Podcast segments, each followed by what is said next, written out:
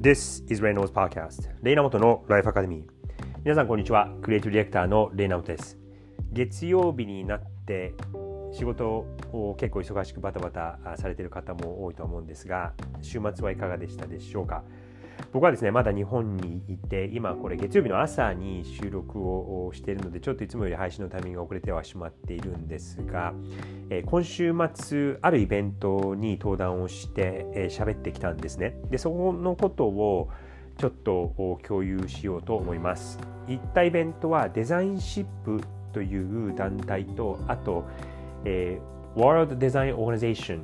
え、世界デザインフォーラムかなっていう団体がタッグチームで主催をしていたイベントだったんですがそのデザインの未来ということをテーマに、え話してくれたいのかっていうことで、え、土曜日ですね。土曜日六本木ヒルズで、え、そういう機会があったのでちょっとお話させてもらったんですね。でそこにはあの、まあ、そこはちっちゃい会場だったんですがそのプレゼンの内容とかは YouTube にも配信にされていてリアルタイムで配信されていたのとあと動画が残っていますのでそれはこのエピソードの詳細の欄にリンクを入れておくのでぜひもしお時間があれば見ておいてください。でですね、あのまあ結構長いイベントだったので数時間いたのでそれを全部話すと長くなってしまうんですがあのちょっとここ数分でちょこっと喋れることはないかなっていうふうに思った時に一つその観客からご質問をいただいて、えー、そのセンスを磨くにはどうしたらいいかっていう質問が来たんですね。その流れの文脈としてはどういうことかというと今この AI の時代 AI の時代っていうふうにすごく騒がれていてでそのデザインとかそういう作業の仕事が AI 機械にどんどんどんどん奪われていってしまう。でそれはそれで効率化が進んでいいことではあるんですが逆に物を作るっていう機会が今後どんどん減ってしまうかもしれない。で物を作る機会が減ってしまうとその目を訓練するもちろんその手を動かすことを訓練するということもあるんですが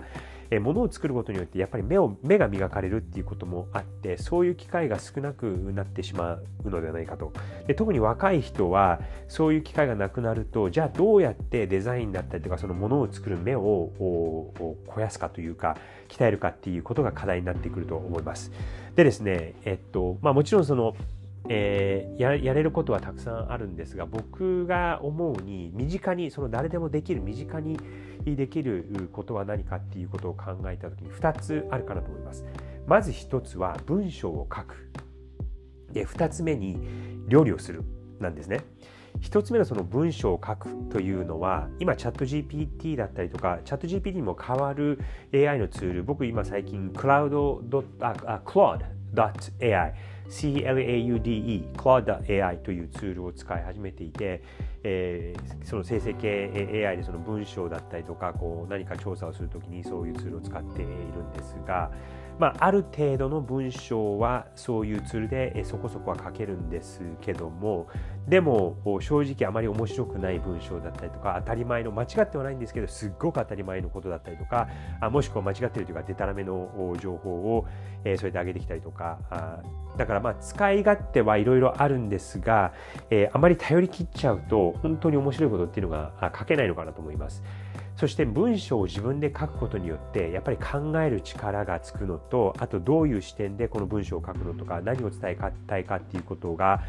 自分の中で最初はこう混乱したりとか悶々としてはっきりはしてないとは思うんですが自分でそういうことを考えて、書くことによってその力を蓄えるそして、これがいいアイデアなのか悪くあ良くない中途半端なアイデアなのかってことを見極める目を文章を書くことによってつくと思うんですね。そしてやっぱりその AI の時代だとあのその文章じゃなくてもそう何か絵にした時にその裏側にある文脈っていうのも、えー、そこ自分で考えてその文脈を作って文脈と一緒に絵に起こしていく動画にしていくってことをした方が、えー、今後の差別化になるんじゃないかなと思います。それが一つ。でもう一つはえっと、その料理をするっていうことを言ったんですが料理っていうのは、まあ、誰もができる手短にできることですよね。で料理をすることによってその何かを、まあ、料理っていうのはなかなかその AI にはその献立を書くのは AI に手伝ってもらうと十分効率化だったりとかいいものができるとは思うんですがそうではなくて自分ので手を動かして何かを作るっていうことの一番、え、身近にできることなんじゃないかなと思います。料理を作って、まあ、そこの技もありますしこう細かいものをこう刻んだりとかそしてこう料理をしてそれをそれを、えー、テーブルの上に出すっていうそのプレゼンテーションの仕方だったりとかこの具の盛り付け方っていうのも、えー、料理をすることによってそこにちょっとこう気を使ってみることによって、えー、そういう目が磨かれるのではないかなと思います。さらにもう一歩踏み込むとその作ったものに対して名前を付けるとかっていうのもあるんじゃないかなとどういうことかというと、大体レストランとか行ってメニューを見ると、名前が書いてあるじゃないですか。で、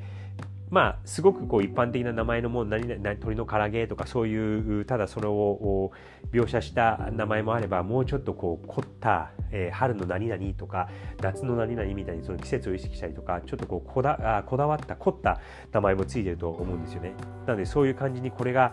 レストランに出すとしたらどういう名前になるかみたいなことを考えることもそのセンスを研ぎ澄ます一つの方法訓練をする方法じゃないかなと思います。文章を書いて料理をして自分で考えてアイデアにすることを身につける。それが今後この AI の時代センスを磨く身近にできるいくつかのことじゃないかなと思いました。それでは、えー、まだこれから1週間そして暑い1週間になると思いますが皆さん体調に気をつけてお過ごしください、えー、Thanks for listening and have a great week!